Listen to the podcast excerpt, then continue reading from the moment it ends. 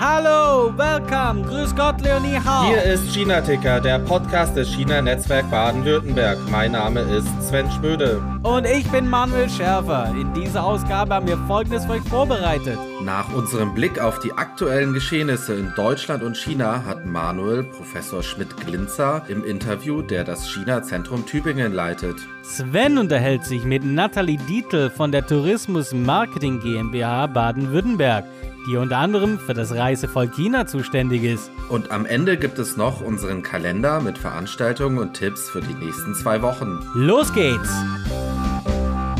Hey Manuel, wie geht's in China? Alles gut bei dir? Soweit so gut. Etwas kälter, aber wie geht's denn dir eigentlich hier nach deiner, äh, wie nennt man das dann, nicht NATO, nee, ähm, Nah-Corona-Erfahrung? Erzähl mal ein bisschen. ja, ich hatte jetzt, ich habe festgestellt, erstmal das Positive, ähm, die Corona-Warn-App funktioniert. Ich habe innerhalb von zwei Wochen jetzt zweimal eine Risikobegegnung gemeldet bekommen. Dann leuchtet die App rot auf und ähm, dann musst du erstmal irgendwie herausfinden, was in deiner Stadt, äh, in deinem Bundesland empfohlen ist zu tun. Da ich weil es ist kalt draußen, ähm, Erkältungssymptome habe, ähm, ist dann die Empfehlung, sich testen zu lassen.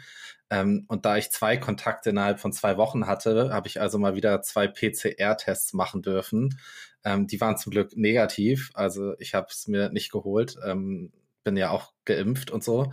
Aber das zeigt, glaube ich, ganz gut, das Thema des äh, Jahres oder der letzten zwei Jahre ist back, die Pandemie. Wie schaut's denn da bei euch aus?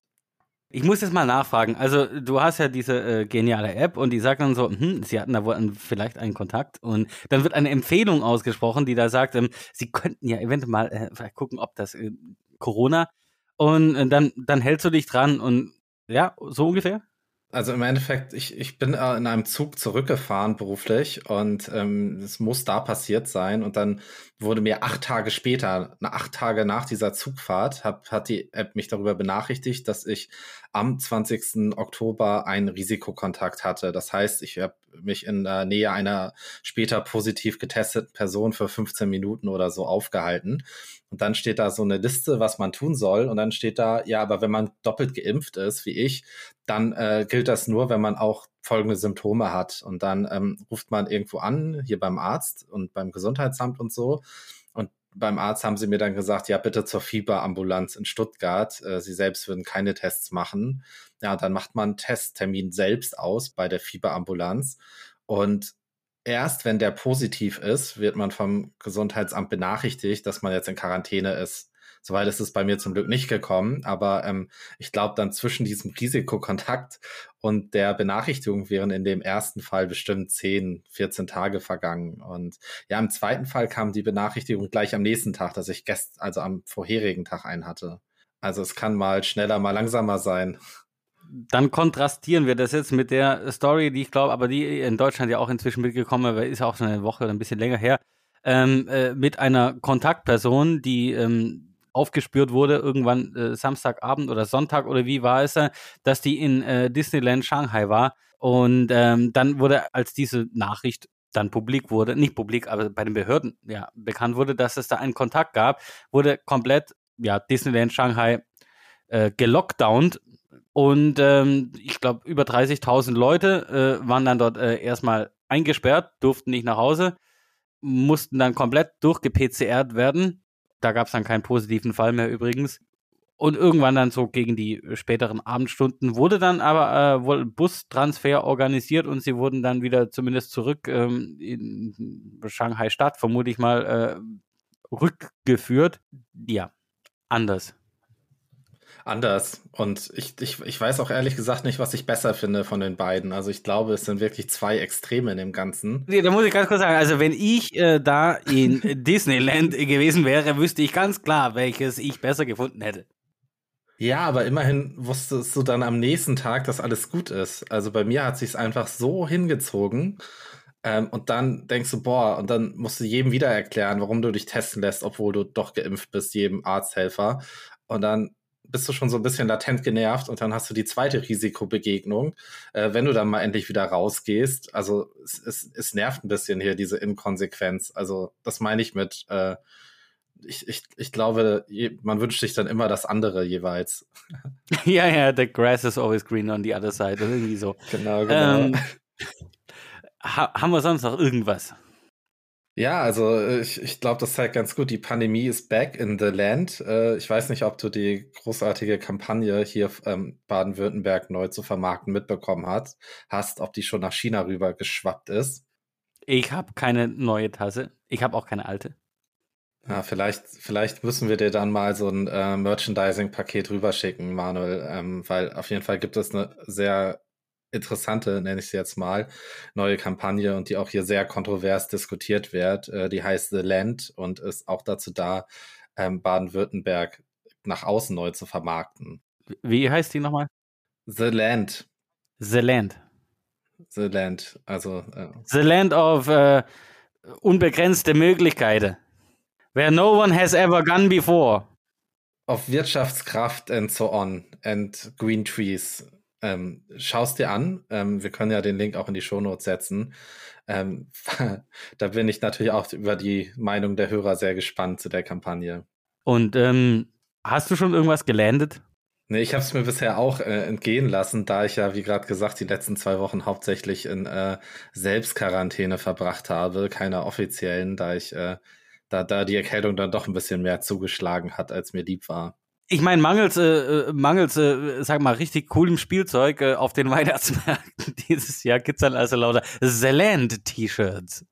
Genau, wer weiß, vielleicht kommt das dann, äh, wenn dann die 1G-Plus-Regelung kommt, also nur für Geimpfte mit Test äh, darf man auf den Weihnachtsmarkt, ähm, ohne Glühwein, aber dafür gibt es coole Caps und äh, Kakao aus The Land-Tassen. Äh, als Esslinger muss ich sagen, mit dem praktisch ähm, ältesten Mittelalter-Weihnachtsmarkt, wenn man die 1G-Regel so machen würde, dass praktisch nur Geimpfte äh, trinken dürfen, du, Esslinge wäre durchgeimpft. Das wäre klar.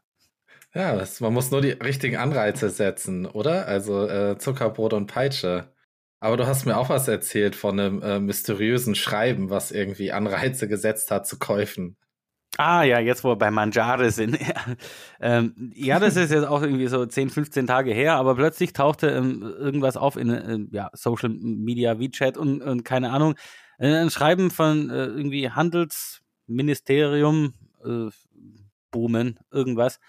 Äh, äh, das war wohl eine Anweisung an lokale Beamte, dass die sicherstellen sollen und alles tun sollen, dass genug Lebensmittel vorhanden sind und auch die, keine Ahnung, 10, 15, 20 wichtigen Grundnahrungsgemüse bitte ausreichend vorhanden sind.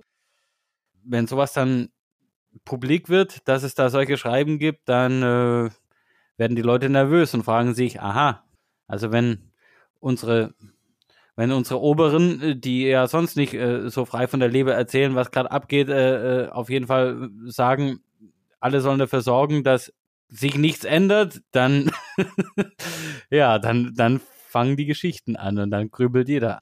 Das ist, das ist dann schon ein gutes Indiz, dass da was im Busch ist, äh, glaubt man dann.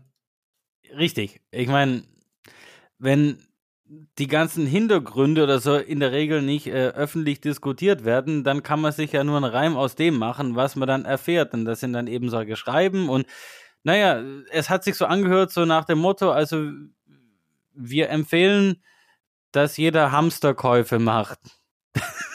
das war zumindest die Interpretation, die dann die berühmten 100 Familiennamen in China, also Otto Normal Chinese oder Zhang San, wie man ihn oft nennt, äh, daraus geschlossen hat. So, irgendwas ist wohl knapp. Ich habe es zwar nicht gemerkt, aber ich sollte jetzt mal besser dafür sorgen, dass das dann eintritt. ja, ich meine, Mangelwirtschaft ist ja bei uns auch kein äh, Fremdwort leider seit der Pandemie. Äh, ich möchte jetzt gar nicht wieder die berühmte Toilettenpapier-Hortungsaktion, Bunkeraktion äh, nennen, aber auch in letzter Zeit, es sind zwar keine Grundnahrungsmittel, aber wir hatten ja in der zweiten Folge die Alexandra Stefanov da für ihr China im Blickpunkt Magazin. Und da habe ich jetzt auch auf LinkedIn gelesen, dass die ähm, das Magazin Probleme hat, Papier zu bekommen. Ähm, ich weiß nicht, ob das alles in Amazon-Kartons landet, aber auch da gibt es auf jeden Fall einiges an Mangel an, ähm, gerade was so Papier und andere Rohstoffe angeht. Und unsere Medien bereiten uns hier auch so ein bisschen darauf vor, dass äh, dieses Jahr Weihnachten es wohl vor allen Dingen Gutscheine geben wird, weil die ganzen Waren äh, bei euch in den Häfen feststecken, Manuel. Äh, ja, Habe ich gehört, weiß ich jetzt nicht viel davon. Meine Waren stecken nicht in Häfen fest. Äh, Weihnachten ist ja hier eh nicht so. Ansonsten, was gerade ein bisschen so für Gesprächsstoff sorgt. Wie, wie, gesagt, ich bin im, netten kleinen Städtchen Taizang und da kam gestern eine Meldung im offiziellen, mehr oder weniger offiziellen Taizang äh, WeChat-Blog äh, durch. So, jetzt wird durchgegriffen ähm, mit der Anschnallpflicht, weil früher hat in, in China mehr oder weniger nur die Anschnallpflicht für die Sitze äh, für die vorderen, also für den Fahrer und den Beifahrer gegolten und hinten im Fond, da war es dann eigentlich mehr oder weniger egal. Und das ist nicht mehr so. Wir haben auch geänderte Straßenverkehrsordnung mit neuem Bußgeldkatalog und jetzt muss man sich hinten auch anschnallen und da wurde jetzt groß verkündet, jetzt wird auch durchgegriffen, jetzt wird kontrolliert. Und die haben tatsächlich so eine halbe Seite, also waren fünf oder sechs, alle Bilder, da haben sie so mehr oder weniger ein bisschen, ähm, ja, die Augen so ver, verschmiert, verpixelt oder irgendwie so haben dann drunter den Namen geschrieben und davon, sagen wir mal, der typische chinesische Name hat entweder zwei oder drei Zeichen. Also bei drei Zeichen haben sie den, das mittlere Zeichen haben sie mit einem Sternchen ersetzt. Also du, du siehst die Fresse, du siehst nur nicht die Augen und dann siehst du drunten den Namen, wo praktisch zwei Drittel äh, völlig sichtbar sind, dass sie nicht gleich noch die Adresse drunter geschrieben haben oder irgendwie wie viele Kinder, Gehaltsklasse, wundert mich jetzt ein bisschen, aber naja, jedenfalls konnte man sehen, wer, wer da alles schon erwischt wurde. Und jetzt rate mal, wie viel das Bußgeld ist, wenn du unangeschnallt auf dem Rücksitz sitzt. Keine Ahnung, 1000 Ambi? 500? Ja, du kannst auch einen Euro sagen. Den Euro? 50 Euro. Nein, vielleicht 10 Euro? Ich wüsste nicht mal, was das in Deutschland ist. ja, fünf. Also 5 Yuan. 5. Ja, 5 Yuan. Das sind äh, ungefähr 60 oder 70 Cent. Naja, das ist doch ein guter Einstieg. Ähm, ich ich meine, ich, vielleicht werde ich dann, wenn ich endlich mal wieder nach China komme, nicht wieder so blöd angeguckt, weil ich als äh, guter Deutscher, der sich reflexartig anschnallt, egal wo er sitzt, ähm, sich dann im Taxi oder im äh, Didi hinten anschnallt und der einen sehr irritierten Blick vom Fahrer bekommt. Äh, sind die Zeiten dann vorbei, oder? Ich kam eigentlich auf eine andere Geschäftsidee. Ich dachte, ich lasse jetzt für äh, 20 RB T-Shirts drucken mit meiner Firma drauf, schnall mich da ganz bewusst nicht hinten an, werde praktisch vom Bullen rausgewunken, muss 5 Yuan zahlen, aber komme dann so in diesen super Taizang-Block mit meiner Fresse, wo die Augen nicht zu sehen sind, aber der Rest von mir mit meinem Vor- und mehr oder weniger, äh, meinem halben Vor- und meinem Nachnamen, äh, und natürlich äh, hier der kompletten Adresse und was ich alles mache auf meinem T-Shirt. Ich, ich meine, kommst du besser an Werbe? Äh, also, sag mal. Ich finde find das einen sehr coolen Hack. Ich finde äh, eigentlich, ähm, ich, ich, ich sponsor dir das auch. Du könntest so ein cooles China-Ticker-T-Shirt dir machen und äh, das damit machen. Genau. Vorne China-Ticker, hinten Zeland. Genau, das wäre doch mal Einsatz. so machen wir das. Okay, das gebongt. Noch was? Ja, dann äh, wollen wir mal in die Segmente gehen. Was haben wir denn dieses Mal ähm, für Teile? Ich habe den Professor Schmidt-Glinzer, der das äh, China-Zentrum Tübingen leitet, den habe ich interviewt. Und du? Ich habe die Nathalie Dietl vom äh, Tourist von der Tourismus-Marketing GmbH Baden-Württemberg interviewt. Dazu, wie dass äh, The Land äh, sich Richtung China vermarktet und auch so ein bisschen im Hinblick auf, wie man das während der Pandemie macht. Das ist ziemlich spannend geworden. Und ja, jetzt lass uns mal reinhören, was dein Herr Professor sagt. Helwig Schmidt-Glinzer, geboren im hessischen Bad Hersfeld, studierte unter anderem Sinologie, Philosophie und Ethnologie, forschte in den 70er Jahren an verschiedenen Instituten in Taiwan und Japan, lehrte danach an der LMU München und wurde schließlich Anfang der 90er Jahre Professor an der Universität Göttingen und Direktor der Herzog August Bibliothek Wolfenbüttel. Er ist Autor etlicher Standardwerke zur Geschichte Chinas, darunter auch eine Biografie Mao Zedongs, sowie über Chinas Platz in der heutigen Welt und unser Umgang mit dem heutigen China. Seit 2016 ist er Seniorprofessor an der Uni Tübingen und Direktor des China-Zentrums Tübingen – Shi Jiao Shou, Xiao Hao. Herzlich willkommen im China-Ticker. Ja, guten Tag. Professor Schmidt-Glinse, versuchen Sie bitte in einem Satz zu beschreiben, was das China-Zentrum Tübingen ist und was es denn macht. Ja, der Satz ist äh, nicht ganz kurz. Das China-Zentrum versteht sich als Schnittstelle der gesamten Universität zu mit China zusammenhängenden Aktivitäten und Fragen. Es ist Teil der Internationalisierungsstrategie der Universität und hat zum Ziel, eine neue Aufmerksamkeit für China als Wissenschaftspartnerland auch und besonders in Fachbereichen der Natur-, Lebens-, Wirtschafts- und Sozialwissenschaften zu entwickeln. Ja, vielen Dank für diese Kurzeinführung. China-Kompetenz ist das erste Handlungsfeld des China-Zentrums, so zu lesen auf der Homepage. Was ist mit diesem Begriff gemeint? Was sollen China kompetente Menschen können und äh, wozu benötigen wir diese Kompetenz?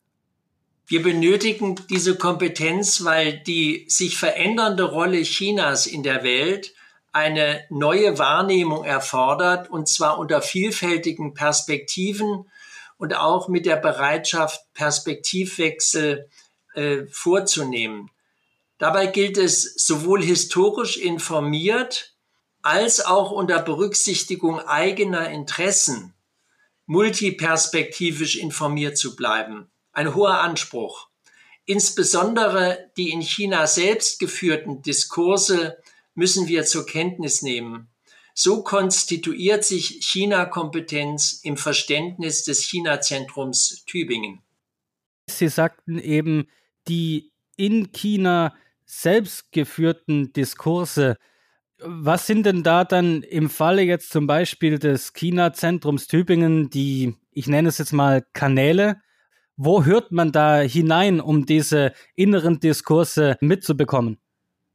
Also viel erfährt man natürlich auch im Gespräch, im Gespräch mit Studierenden, mit Gastforscherinnen und Forschern, aber natürlich auch, wenn man in die äh, publizierten Meinungen äh, und Informationen hineinschaut, weil sie meistens eben in Chinesisch erscheinen, muss man eben halt Chinesisch können. Aber wenn man das kann, dann sieht man, dass es dort eine große Vielfalt an Meinungen und Positionen gibt und deswegen äh, es nicht so einfach ist, China zu verstehen. Aber wenn man mehrere Seiten kennt, dann kennt man auch die inneren Aushandlungsprozesse, die dort stattfinden, besser.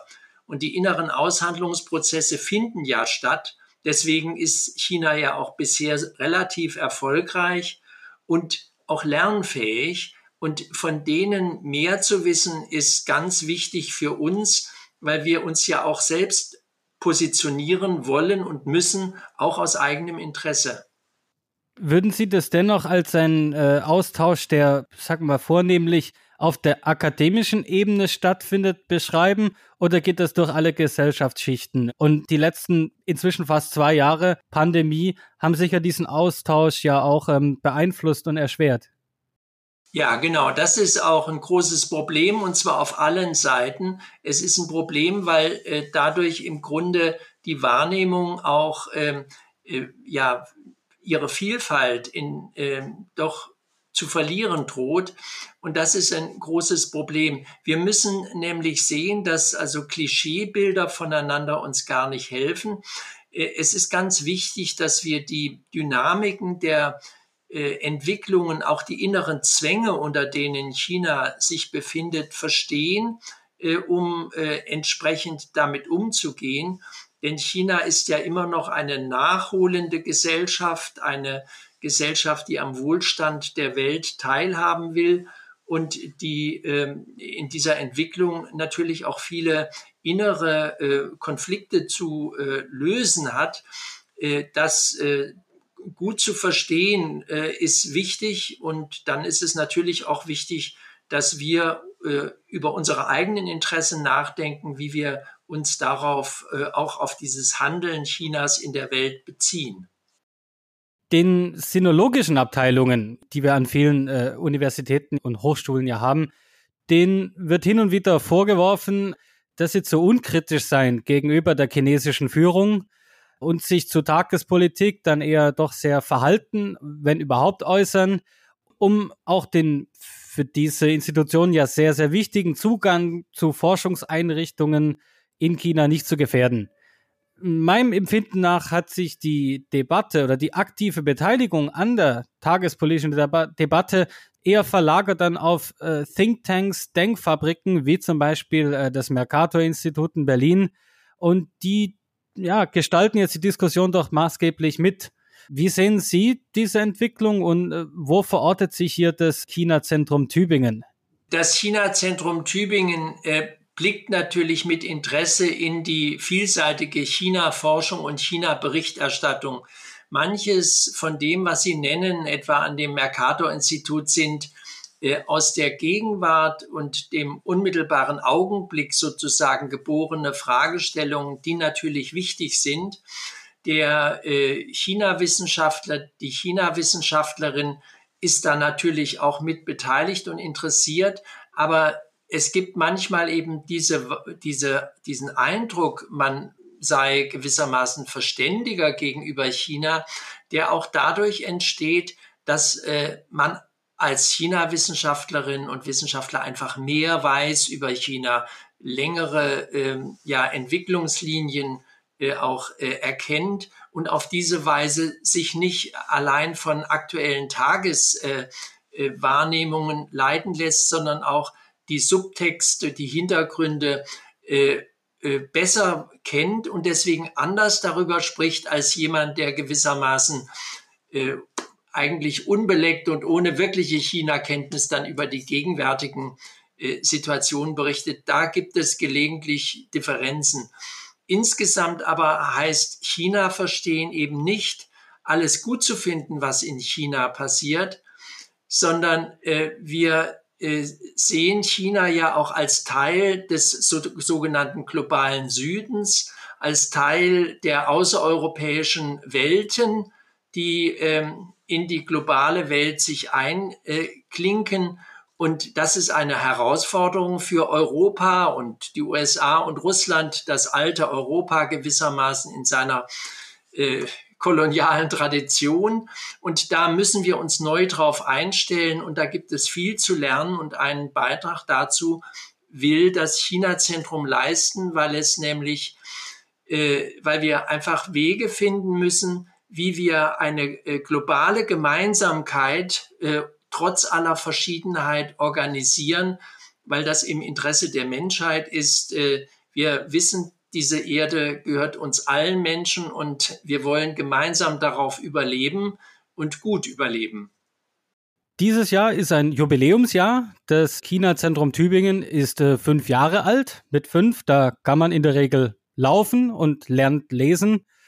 Ähm, können Sie was über die Entstehungsgeschichte des äh, CCT erzählen?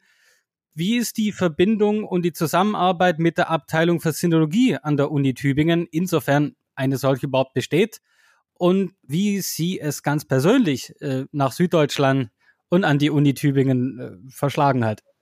Ja, also die, äh, die Universität äh, Tübingen hatte ein solches Interesse, ein China-Zentrum an der Universität zu errichten. Die Universität Tübingen hat ja auch eine, eine äh, Anbindung an die Peking-Universität, wo die Studierenden in der Phase ihrer Ausbildung nach China gehen. Aber wir wollten auch in Tübingen so etwas in der Universität installieren. Und das war natürlich äh, dadurch auch leichter, dass die Karl-Schlecht-Stiftung äh, diese äh, Phase der Gründung und der ersten Jahre und jetzt immer noch unterstützt. Und man hat mich äh, als Gründungsdirektor dort gewonnen, weil man mir eben dieses zutraute, äh, die, den Austausch aller Wissenschaftszweige der Universität Tübingen im Hinblick auf China auch zu befördern und etwas zu koordinieren und eine Art von Synergie äh, zu schaffen. Tübingen hat bereits lange eine starke Sinologie, eine sehr gute chinesische Sprachausbildung in der Sinologie. Und äh, deswegen äh, passte das natürlich gut zueinander. Äh, so ist das China-Zentrum kein Schatteninstitut oder etwas, was gewissermaßen eine Verdopplung oder in Konkurrenz stünde, sondern es ist etwas, was äh, die Universität weiter beflügelt in ihrer Internationalisierungsstrategie.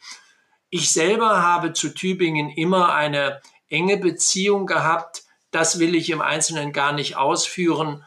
Vor 30 Jahren, bevor ich nach Wolfenbüttel kam, war auch die Frage, ob ich nach Tübingen gehe. Ich habe mich dann für Wolfenbüttel entschieden, aber jetzt bin ich wieder in Tübingen. Die Unterstützung der baden-württembergischen Unternehmen im wirtschaftlichen Umgang mit China und dem chinesischen Markt im Allgemeinen ist eine der Kernaufgaben des China-Netzwerk Baden-Württemberg. Ist äh, CCT auch in diesem Bereich aktiv? Äh, und falls ja, wie sieht dann solches Engagement aus ja, die äh, Verbindung der Universität mit der Region einschließlich der Wirtschaft ist natürlich auch ähm, ein Teil dann für das China-Zentrum, welches sich von vornherein die Thematisierung der chinesischen Wirtschaftskultur zu einer ihrer wesentlichen Säulen gemacht hat. Denn natürlich interessiert uns die Frage, warum ist China äh, ein sozialistisches oder sich kommunistisch äh, verstehendes Land dann doch so erfolgreich in der Weltwirtschaft, das erfordert ja Antworten. Und die enge Verbindung zwischen China und Wirtschaft an der Universität Tübingen schlägt sich auch in der Ausrichtung verschiedener Studiengänge nieder, sowohl in der Wirtschaftswissenschaft als auch im Angebot der Sinologie, also der China-Wissenschaften im engeren Sinne, die dort entsprechende Studiengänge etabliert haben. Und hier kann das China-Zentrum in Zukunft vielleicht auch noch stärker eine Schnittstellenfunktion ausfüllen zwischen der Universität einerseits, der Wirtschaftswissenschaft und der Sinologie, aber auch zwischen den regionalen und überregionalen äh, Wirtschaftsverbänden und der Wirtschaft insgesamt. Also das ist schon ein Thema, aber natürlich hat Universität immer einerseits Wissenschaft, äh, und äh, im zweiten Schritt dann erst Anwendung. Aber das in ein neues Verhältnis zu setzen, auch im Hinblick auf China, das ist des, die Aufgabe und das Ziel des China-Zentrum Tübingen. Professor Schmidt-Glinzer, ich bedanke mich ganz herzlich für das Gespräch. Ich hoffe, dass äh, wir viele Aktivitäten im Bereich des CCT äh, beobachten und eventuell auch partizipieren können und würde mich freuen, wenn man sich mal wieder unterhält über China und die Welt. Ja, vielen Dank, Herr Schärfer. Und wir, wir wollen auch präsent bleiben und werden auch das Gespräch selber suchen. Ja, heute darf ich Nathalie Dietel, Projektmanagerin Auslandsmarketing für die Märkte USA, Frankreich und China bei der Tourismusmarketing GmbH Baden-Württemberg hier im China-Ticker begrüßen. Hallo Nathalie, schön, dass du da bist. Hallo Sven, schön, dass ich heute hier sein darf. Ja, total spannend. Ähm, der Podcast heißt China-Ticker und du bist für den Markt China mitverantwortlich. Da sind wir natürlich ganz gespannt, wie das aussieht, das Auslandsmarketing bei euch bei der Tourismusmarketing GmbH für das Land Baden-Württemberg und auch vielleicht, wie der aktuelle Stand ist. Wir sind jetzt ja mittlerweile bald, ja, bald zwei Jahre in dieser Pandemie und wie wir alle wissen, ist das relativ schwierig geworden mit dem Tourismus zwischen Deutschland und China und den Reisen. Richtig, ich hatte in den letzten zwei Jahren auf jeden Fall da einige Herausforderungen. Also ich bin seit seit dem Sommer 2019 für den Markt China verantwortlich und auch seit dieser Zeit bei der TMBW, wie wir kurz genannt werden. Und ähm, dann kam 2020 die äh, Corona-Pandemie und wir mussten alle Aktivitäten stoppen in unseren ausländischen Märkten. Wichtig war uns immer, dass wir nie komplett aus den Märkten rausgegangen sind. Wir haben also weiterhin unsere chinesischsprachige Webseite gepflegt und betrieben und auch weiter unseren WeChat-Account gepflegt, so dass wir in dem Markt auch immer noch ein bisschen Baden-Württemberg bewerben konnten und inspirieren konnten für die Zeit nach der Krise, wenn es dann endlich wieder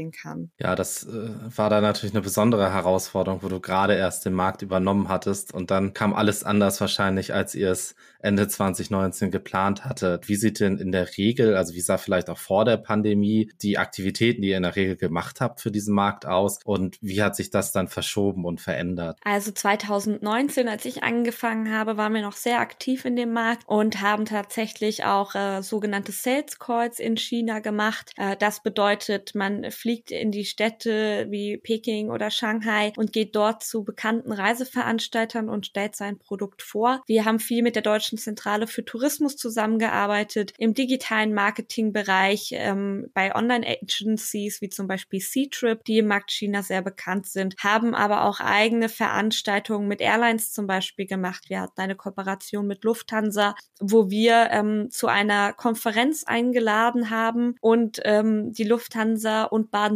Partner sich ihre Destination und ihr Produkt vorgestellt haben. Und das hat natürlich immer sehr viel Anklang gefunden. Für 2020 wollten wir das auch weiter ausbauen, hatten eigentlich geplant, dass ähm, Agents, die bei der Lufthansa in China arbeiten, zu uns nach Baden-Württemberg kommen und einen sogenannten Fam-Trip machen. Das heißt, sich die Region anschauen und die Produkte einfach mal vor Ort kennenlernen. Das gibt immer einen guten Eindruck, damit sie dann eben auch das entsprechend weiter verkaufen können. Und äh, das mussten wir dann leider alles stoppen und seitdem ist es natürlich viel mehr ins Digitale gegangen. Ähm, wir konnten nicht mehr hinfliegen und wir mussten quasi mit den Leuten hier vor Ort arbeiten und alles ging nur noch online. Ähm, das gibt viele Möglichkeiten, aber wir freuen uns auch wieder, wenn mal irgendwann wieder der persönliche Kontakt hergestellt werden kann. Ja, das glaube ich. Der ist ja gerade beim Reisen auch nicht äh, ja, wegzudenken. Du hast gerade von den Produkten gesprochen. Was sind denn die typischen Produkte, die ihr im Sortiment habt? Ähm, sind das dann die Destinationen? Sind das bestimmte Reiseangebote? Sind es auch kulturelle Werte? Ähm, und welche davon sind besonders vielleicht jetzt für den Markt China interessant? Also selber ähm, Reisepakete verkaufen wir nicht. Wir machen wirklich nur reines äh, Marketing und möchten, dass man uns äh, sozusagen kennenlernt und überhaupt Baden-Württemberg auf der Karte äh, findet sozusagen für den chinesischen Reisenden. Ähm, und die typischen ja Go-to-Places sind bei uns der Titisee beziehungsweise der Hochschwarzwald. Das erfreut sich sehr großer Beliebtheit. Auch sehr viele kulturelle Angebote, also das Schloss in Heidelberg, die Burg Hohenzollern natürlich, das Schloss Liechtenstein auf der Schwäbischen Alb, der das neue Schloss in Meersburg oder die Insel Reichenau, also auch das ganze Thema UNESCO, mh, findet sehr gut Anklang. Und bei den chinesischen Reisenden ist das Thema Ferienstraßen sehr beliebt, weswegen wir natürlich die Burgenstraße oder auch die romantische Straße immer mit im Gepäck haben bei der Bewerbung. Wir haben aber auch selbst eine Ferienstraße kreiert. Das ist die Fantastische Straße. Das ist ein Zusammenschluss von neun Destinationen aus Baden-Württemberg. Äh, da ist zum Beispiel Baden-Baden Mitglied, aber auch Weinheim, Preisach, Gengenbach. Und wir machen zusammen in Markt Marketing äh, in China Marketing und versuchen uns hier eben einfach gut aufzustellen und dafür zu sorgen, dass wir ein bisschen bekannter dort werden. Ja, das ist natürlich ein attraktives Produktportfolio. Wie gestaltet ihr diese Auswahl? Arbeitet ihr da direkt mit den lokalen Tourismus, Marketing Verantwortlichen zusammen oder wie läuft das auf so sehr lokaler Ebene dann ab, diese Zusammenarbeit? Also wir haben jedes Jahr Angebote, die wir ausschreiben. Das bedeutet, jetzt gerade Ende Oktober, Anfang November mache ich mir meine Überlegung, was wollen wir nächstes Jahr machen. Ähm, diese Ausschreibung stellen wir dann online auf unsere Webseite beziehungsweise ins Tourismusnetzwerk Baden Baden-Württemberg. Und alle Partner, das können Regionen, Dachmarketingorganisationen, aber auch einzelne Städte sein, können sich sehr gerne bei uns beteiligen. Ähm, natürlich äh, muss man sich auch ähm, finanziell beteiligen, aber wir subventionieren das ganz stark. Das heißt, wir geben auch Partnern die Möglichkeit, die jetzt nicht das riesige Marketingbudget haben, sowas mal auszuprobieren im Markt China und äh, bilden da einfach die Rahmenbedingungen. Wir haben eine chinesische Repräsentanz in Hongkong, die für uns dort die Kontakte im, zu den Reiseveranstaltern und zur Reisebranche generell hält. Die ist wirklich sehr gut vernetzt und wie gesagt, jedes Jahr gegen Ende des Jahres führen wir dann Gespräche mit unseren einzelnen Partnern und bei mir mit im Boot, wenn was das China-Marketing angeht, ist es vor allem der Schwarzwald oder der Hochschwarzwald, Baden-Baden, die Burg Hohenzollern, der Bodensee beteiligt sich. Ähm, das sind natürlich auch so die Regionen, die da in diesem Markt auch große Beliebtheit erfahren. Mhm. Sind die Beliebtheit dieser Regionen für den chinesischen Markt anders als jetzt für die anderen Märkte, die du verantwortest, für die USA und Frankreich? Gibt es da große Differenzen oder ist es relativ ähnlich? Die Region nicht unbedingt. Ähm, ich würde eher sagen, die Reisemotive und die Art des Reisens, das ist doch ganz anders. Also ähm, die Überseemärkte USA und China haben da vielleicht auch noch mal mehr Gemeinsamkeiten wie jetzt zum Beispiel Frankreich. In den Überseemärkten sehen wir natürlich ganz klar, die Reisenden kommen und nehmen dann natürlich noch Bayern, Schweiz, Österreich mit. Also meistens ist ein Stopp im Schwarzwald eingeplant und am nächsten Tag sind sie am Schloss Neuschwanstein. Das ist ja eigentlich fast in jedem Reiseprogramm enthalten. Während wenn man das jetzt mit unseren äh, direkten Nachbarn Frankreich oder auch der Schweiz vergleicht, die kommen dann auch mal für ein Wochenende und machen dann ein Wochenende nur Baden-Württemberg. Und ähm, gehen dann vielleicht auch zu zu ähm, Regionen oder Orten, die noch nicht ganz so bekannt sind, ähm, wie jetzt zum Beispiel der Titisee oder Heidelberg. Also es sind in den Überseemärkten und vor allem auch in China natürlich immer noch die Orte, die sich großer Beliebtheit erfreuen und die man so ein bisschen von seiner Bucketlist auch schreiben, äh, streichen möchte die ja daheim auch, ähm, wo man sich ein bisschen mit rühmen kann, wenn man daheim ein Foto zeigen kann und sagen kann, guck hier, ich war in der Burg Hohenzollern. Aber wir merken auch seit Corona vor allem, dass sich die Nachfrage hier auch ein bisschen ändert und der Reisende auch ein bisschen äh, entschleunigen möchte und etwas langsamer unterwegs sein möchte. Im Moment sind das aber nur Zukunftsprognosen. Wir wissen ehrlich gesagt nicht, ob sich das so bewahrheiten wird oder ob dann äh, die Chinesen ähm, wie, wie vor der Pandemie in wenigen Tagen wieder halb Europa Europa sehen möchten. Das bleibt spannend und das ist leider eine Frage, die können wir auch zum jetzigen Zeitpunkt noch nicht beantworten. Das ist natürlich ein Blick in die Glaskugel, da hast du natürlich recht. Ähm, du hast vorhin schon mal etwas von digitalen Maßnahmen gesagt, die dann während der Pandemie deutlich wichtiger geworden sind. Da gibt es natürlich auch einige Beispiele von Livestreaming. Die Deutsche ähm, Zentrale für Tourismus, DZT, hat ja auch zum Beispiel einen Livestream aus Stuttgart gemacht. Habt ihr ähnliche Erfahrungen und Aktionen während der Pandemie jetzt gemacht? Vor Corona haben wir das noch gar nicht gemacht. Wie gesagt, da waren wir mehr im Markt unterwegs. Corona hat uns dann so ein bisschen zum Umdenken gezwungen. Ich sehe das aber auch ganz klar als Chance und wir sind mit auf diesen Trend des Livestreamings aufgesprungen. Wir haben äh, letztes Jahr zusammen mit der Outlet City Metzing im August einen Livestream gemacht und äh, dieses Jahr im September einen Livestream in Preisach.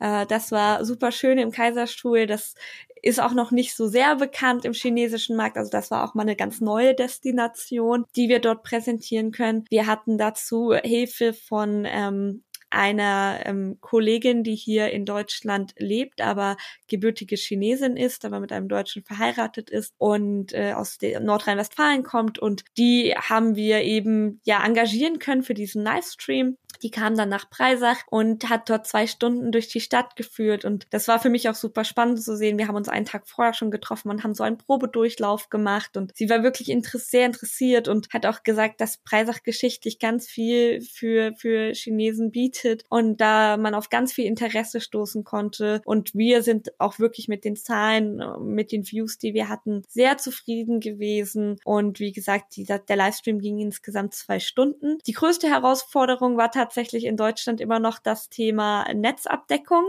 Es war nicht immer einfach, weil man natürlich überall am besten LTE-Verbindung braucht. Jetzt kam noch dazu, dass Breisach ja sehr grenznah liegt und nur der Rhein quasi Deutschland äh, von Frankreich trennt. Das hat uns vor spezielle Herausforderungen gestellt und ähm, da hat man aber auch für das nächste Mal dazugelernt und das ist auch so ein Thema, das wollen wir nächstes Jahr auf jeden Fall weiterführen. Ja, wenn du sagst, ihr wart mit den Zahlen zufrieden, wie was kann man sich da vorstellen als Größenordnung? Größenordnung? Also in welchem Bereich liegt das? Genau, also wir hatten äh, 30.000 Engagements, ähm, wo wir wirklich sehr zufrieden mit sein konnten dafür, dass wir das zum ersten Mal ausprobiert haben ähm, und auch wie lange sich der Livestream angeguckt wurde, das war sehr überzeugend. Ähm, man kennt das ja so von von Absprungsraten von deutschen Webseiten zum Beispiel, die sind wesentlich kürzer und da hat man dann schon gemerkt, die Chinesen sind da sehr interessiert daran. Also viele haben wirklich fast ähm, ohne Unterbrechung eine Stunde einfach zugeguckt, wie wir da durch Breisach geführt haben. Also das war ein großer Anteil. Und das hat mich auch schwer beeindruckt. Also wie gesagt, das war ähm, erst das zweite Mal, dass wir das gemacht haben. Und ich habe das am Anfang vor Corona auch ein bisschen unterschätzt, gebe ich ehrlich zu, was für einen Stellenwert dieses Thema Livestreaming und generell einfach digitale Angebote in diesem Markt hat. Mhm, also es sind natürlich total äh, super Zahlen. Ähm, ich weiß jetzt nicht genau, was die Einwohnerzahl von Breisach ist, aber das könnte ja in einer ähnlichen Höhe liegen, jetzt mal geschätzt. Genau, ich weiß es leider auch nicht, aber das könnte hinkommen, ja. Genau. Ja, nee, aber es ist äh, super spannend, auch die Herausforderungen, die ihr hattet. Ähm, man lernt natürlich immer dazu. Wie habt ihr es denn sonst gemacht? Lief das über euren eigenen Kanal oder habt ihr damit ähm, Influencern KOL in China noch gearbeitet oder hatte die Kollegin selbst schon eine Reichweite, die sie mitgebracht hat? Also letztes Jahr, wo wir es mit der Outlet City Metzingen zusammen gemacht haben, war das eine gemeinsame Kooperation mit der Deutschen Zentrale für Tourismus, wie bei dem Stuttgart Livestream auch. Die haben sich dann eine sehr gute Community auf WeChat und Mafengo aufgebaut, die wir gerne mitnehmen und das auch gerne nutzen, um da auch die, die ja, Reichweite dann auch zu bekommen an ähm, Zuschauern. In Preisach war das jetzt tatsächlich eine Kampagne, wo wir sehr viel Glück hatten. Äh, die European Travel Commission hatte nämlich eine Kampagne dieses Jahr, die nannte sich Europe Behind the Scenes. Das war eine Ausschreibung und man konnte sich darauf bewerben. Ähm, und im Endeffekt haben 30 europäische Destinationen den Zuschlag bekommen und wir waren eine davon. Und da war dieser Livestream eben ein Teil dieser ganzen Kampagne. Und neben dem Livestream hat die Influencerin, die dann eben den Livestream gemacht hat, auch noch zwei Vlogs in Tübingen und am Bodensee gedreht. Das heißt, wir haben auch noch Videoclips ähm, ja produziert oder jetzt Videomaterial bekommen. Und eben bis jetzt sind wir mit der Kampagne sehr zufrieden.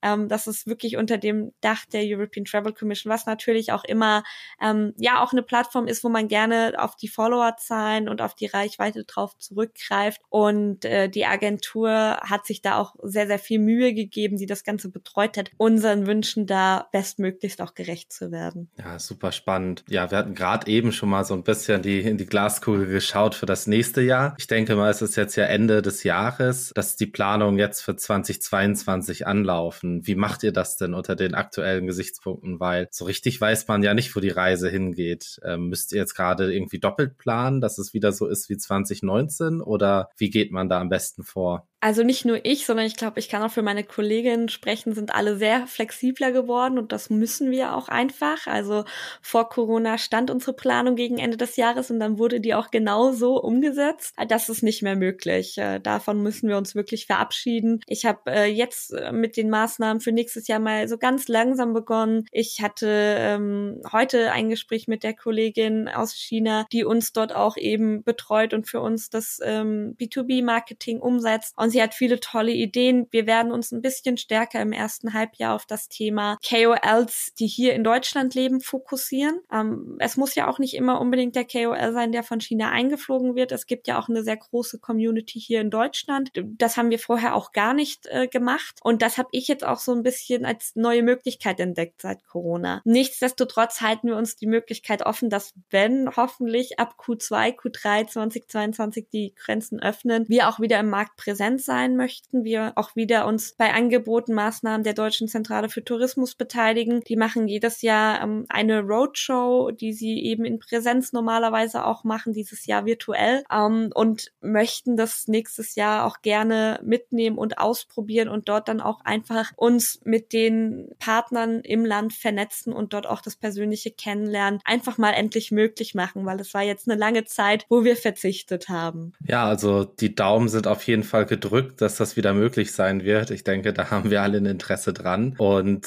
ich danke dir, Nathalie, für diesen super spannenden Einblick in deine Arbeit. Ähm, ich denke, das ist auch für die Hörer super spannend zu wissen, wie das dann konkret abläuft und was eure Learnings in der letzten Zeit waren. Wenn die Hörer Interesse vielleicht haben, euren Aktivitäten zu folgen, wo können sie das denn am besten machen? Also am besten ähm, wirklich über unser Tourismusnetzwerk Baden-Württemberg. Das nennt sich auch genau so. Das kann man einfach bei Google suchen.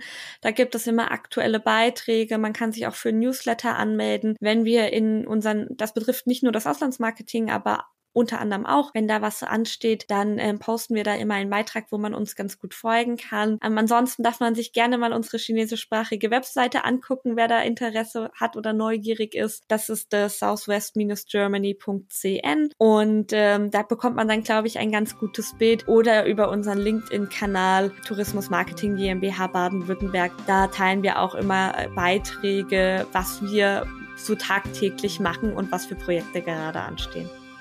Ja, danke für die Links. Und wer jetzt nicht schnell mitschreiben konnte, ähm, ich werde das natürlich auch alles in die Shownotes packen. Danke dir, Nathalie, und ähm, ich wünsche dir und deinen Kollegen viel Erfolg, dass eure Arbeit dann nächstes Jahr auch Früchte trägt und wir hoffentlich auch wieder Touristen aus China bei uns begrüßen dürfen.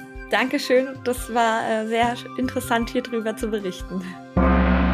Im Kalender für die nächsten zwei Wochen haben wir den dritten CNBW Erfahrungsschatz China Live zum Thema LinkedIn verlässt China. Was nun? Alternativen und Empfehlungen. Das ist am 18. November und am 25. November der fünfte CNBW Business Talk live aus China. Gast Michael Hackel, Gründer, CEO Hackel Technology. Themen hierbei unter anderem, wie kann man in Zeiten der Quarantäne und geschlossener Grenzen weiterhin Anlagen pünktlich installieren und wie hilft da zum Beispiel Augmented Reality. Bei den Freunden von Germany Trade and Invest gibt es eine Veranstaltung schon am 16. November Energiekrise in China, Auswirkungen auf deutsche Unternehmen. Am 18. November hat das China-Forum Bayern das Thema Ökologie im Fokus der Zusammenarbeit, Präsentation der Stadt Jingyun auf dem Programm am 23. November veranstaltet China Webinar ein Webinar zum Thema German Manufacturing Machines for Future Chinese Red Ocean. Da geht es um Maschinenbau und Automation in einem der größten und schnellst wachsenden Märkte der Welt in diesem Bereich. Vom 24. bis 25.11. findet in Luzern vom Europaforum Luzern eine Veranstaltung zum Thema Schweiz und Europa im Banne Chinas statt. Das Konfuzius-Institut Nürnberg-Erlangen beschäftigt sich am 25. November mit der Mathematik aus chinesischer und fernöstlicher Perspektive. Und schon am Tag darauf, am 26. November, geht es beim China-Forum Bayern nun um zwei Zonen, ein Gedanke, neue Chancen für ausländische Dienstleister in Beijing. Und am selben Tag veranstaltet der BVMW, der Mittelstand, sein China-Update, Bestandsaufnahme und Blick in die Zukunft. Und last not least, The Hamburg Summit China meets Europe am 30. November. Alle Infos wie immer auf der Webseite und in den Show Notes. Und ich sage jetzt an dieser Stelle direkt mal Bye bye von mir. Bis dann. Das wird auf jeden Fall ein spannendes Jahresende. Bleibt gesund da draußen.